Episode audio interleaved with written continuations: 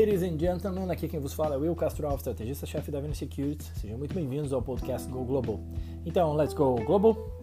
Chegamos a mais uma divulgação de resultados das empresas que negociam nas bolsas americanas, em especial do quarto trimestre de 2022. Esse é um momento super importante, né? Para a gente avaliar como que as empresas têm se saído nesse cenário de desaceleração econômica, inflação alta, taxa de juros subindo, queda na confiança do consumidor, entre outros aspectos negativos né, que a gente viu afetando o mercado em 2022.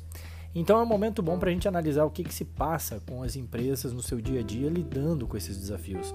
A safra de balanços ela nos ajuda a interpretar o impacto micro, né, ou seja, na microeconomia, nas empresas, dos eventos que a gente fala, os eventos macro que a gente fala e vê todos os dias. Né, observar o que, que, se passa com as empresas nos ajuda aí a ter uma noção do que, que se passa na economia real. E como sempre, em termos de mercado, tudo é uma questão de expectativa e realidade. Então vamos falar um pouco aqui de expectativas para essa earning seasons de, do quarto trimestre de 2022. Primeiro, assim, eu deixei algumas fontes de informação para quem quiser pesquisar mais sobre o tema.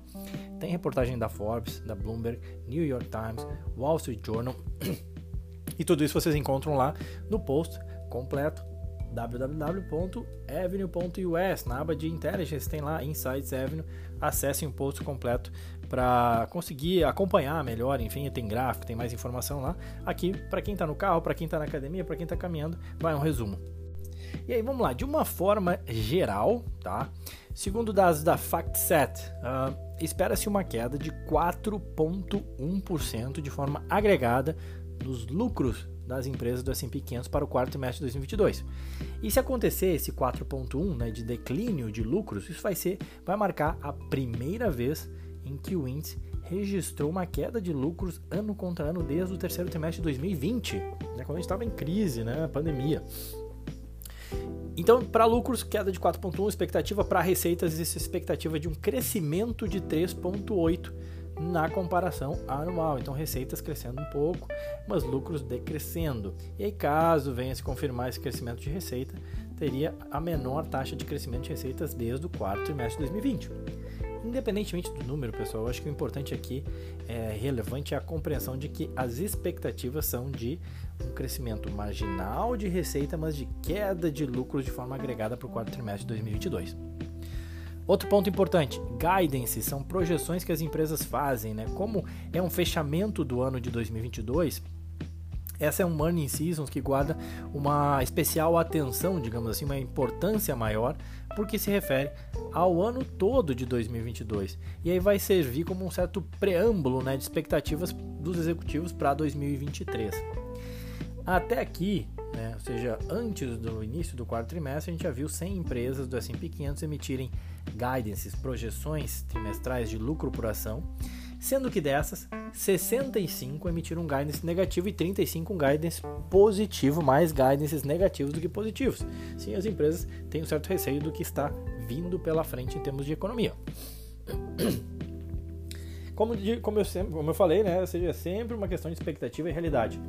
Parte dessa visão negativa né, acerca do futuro é ela já veio sendo colocada nas expectativas dos analistas de mercado para os resultados. Eu postei um gráfico do David Costin, estrategista-chefe de ações do Goldman Sachs, que mostra exatamente que houve uma forte revisão de projeções de lucro para baixo, né, incorporando mais pessimismo nas expectativas. Tem a ver um pouco com o próprio desempenho, e aí reflete o desempenho do mercado. Né? É, e esse pessimismo ele também guarda uma relação com a ideia de retorno à média, né, quando a gente olha o passado. Eu postei um gráfico que mostra exatamente isso, né? Segundo, seguindo os ciclos econômicos, a lucratividade das empresas ela sobe e desce ao longo dos anos. Mas em especial, a gente vê um declínio né, de lucro por ação mais forte durante recessões. Né? Então, se essa ideia de reversão à média ela, ela é real e ela acontecer, a gente poderia esperar sim um retorno à média né, de queda de lucros olhando à frente, dado que eles, os lucros vinham é, bem acima de uma média de né? e o gráfico do post ele ajuda a ver bem isso né? isso não quer dizer que esse é o cenário que a gente vai presenciar né? são expectativas? Podem sempre ser falhas. A gente tem outros agentes de mercado, como por exemplo o Ed Yardeni da Yardeni Research, que vê o cenário de uma forma diferente. Ele acredita inclusive que os Estados Unidos não vão passar por uma, é, uma recessão em 2023, uma recessão ela poderia ser evitada, segundo ele. Como é que a gente lê tudo isso? As empresas, possivelmente, elas se preparam e preparam o mercado para eventuais dificuldades futuras decorrentes desse cenário. Né? É, é, como se a gente se preparasse para o pior. Né? As empresas também se preparam para o pior, o qual nem sempre acontece, mas é melhor estar preparado. Né? Como sempre, a gente tem expectativas já negativas, já deterioradas, que foram sendo colocadas nos preços e os resultados, ainda que mostrem queda de lucros ou receitas, eles eventualmente podem trazer surpresas que movimentam o mercado. Essa é a realidade, por isso que a gente fala tanto e por isso que é importante acompanhar os resultados das empresas. Beleza, Will, e o que, que a gente tem de temas né, que são relevantes que eu acho que a gente vai ver bastante nessa safra de balanço? Bom, é aquilo que eu já que a gente já viveu, que a gente vive no dia a dia, especialmente morando nos Estados Unidos, a gente acompanha muito isso, né? A gente deve ver também na realidade das empresas. Primeiramente, questão de inflação e margens. As margens de lucros elas tendem a se reverter à média. Ou seja, você não espera que empresas consigam manter margens de lucros acima das médias por muito tempo. E dado que a gente tem um cenário aí de inflação que a gente viveu, né, o mercado de trabalho apertado, é, a gente deve ver pressão aí sobre as margens, pode ver pressão sobre as margens das empresas. Eu postei um gráfico que relaciona a diferença entre a inflação ao produtor e a inflação ao consumidor e como que isso se relaciona com as margens de lucros das empresas do S&P 500. Dá para ver que tem uma relação inversa, ou seja, quando, uh, seja, quando um cai, o outro sobe, né? O que, que é um cai, o outro sobe? Ou seja, as margens de lucratividade, elas tendem a cair quando as empresas conseguem repassar menos esses custos que elas recebem, o PPI, conseguem repassar menos ao consumidor CPI, elas acabam tendo que incorporar isso na sua margem, caso contrário elas não conseguem vender. É um gráfico bem interessante, está lá no post completo na, no site da Evian. Outra coisa que a gente deve ver bastante nos resultados das empresas, dólar, questão do dólar.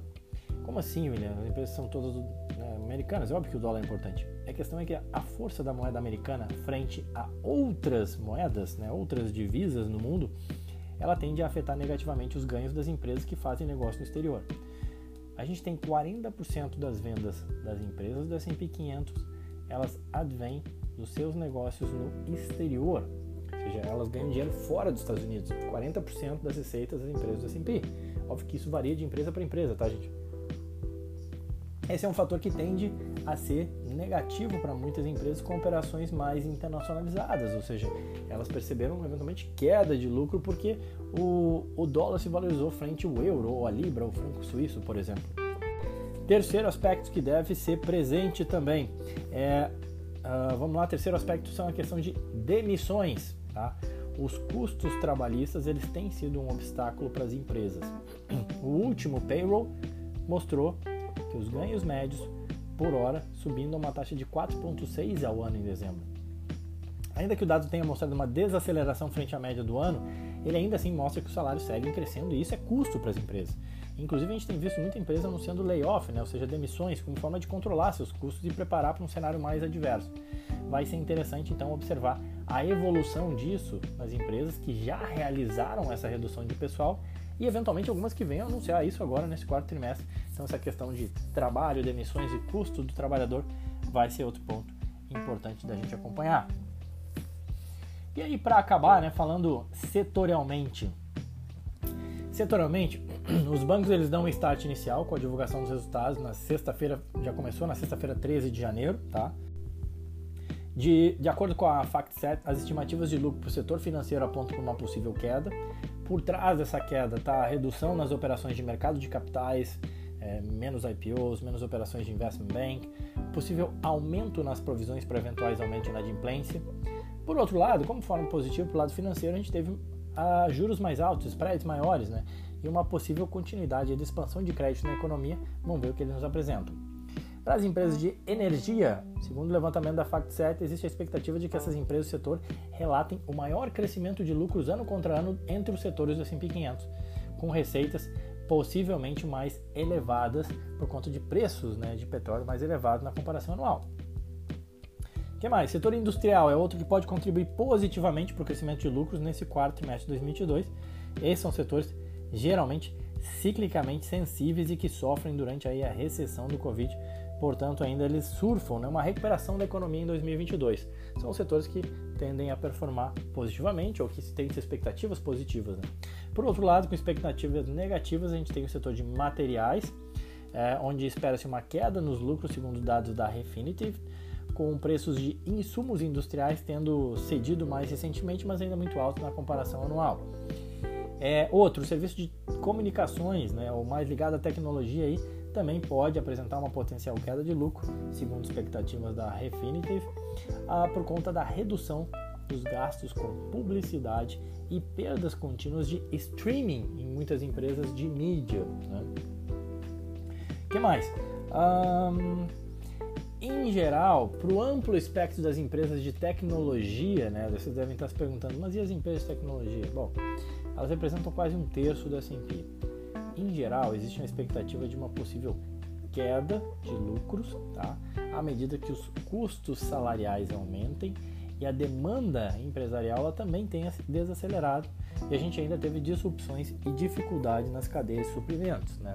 e nas cadeias de semicondutores mais especificamente. Então, ou queda de lucro ou um crescimento bem menor. Então, empresas que tradicionalmente entregaram crescimento talvez não entreguem esse crescimento. E essa é a expectativa para o setor de tecnologia. Eu postei uma tabela que compila diversas perspectivas de crescimento de lucro para diferentes setores, segundo a FactSet. Dá uma olhada lá. O que mais? Bom, no mais eu convido vocês a lerem o post porque tem toda uma parte educacional ali para entender o que são os earnings, quais os reports, como é que eles funcionam, né? Então o 10, o 10Q, o 10K são reports que a gente tem no Brasil, né? É, os demonstrativos financeiros, como é que eles são nos Estados Unidos, tem lá uma parte educacional para você que quer entender. E além disso, para você acompanhar os resultados, convido vocês a nos seguirem no Telegram, a gente posta os resultados tão logo eles forem acontecendo, a gente vai acompanhando alguns dos diversos resultados das empresas americanas.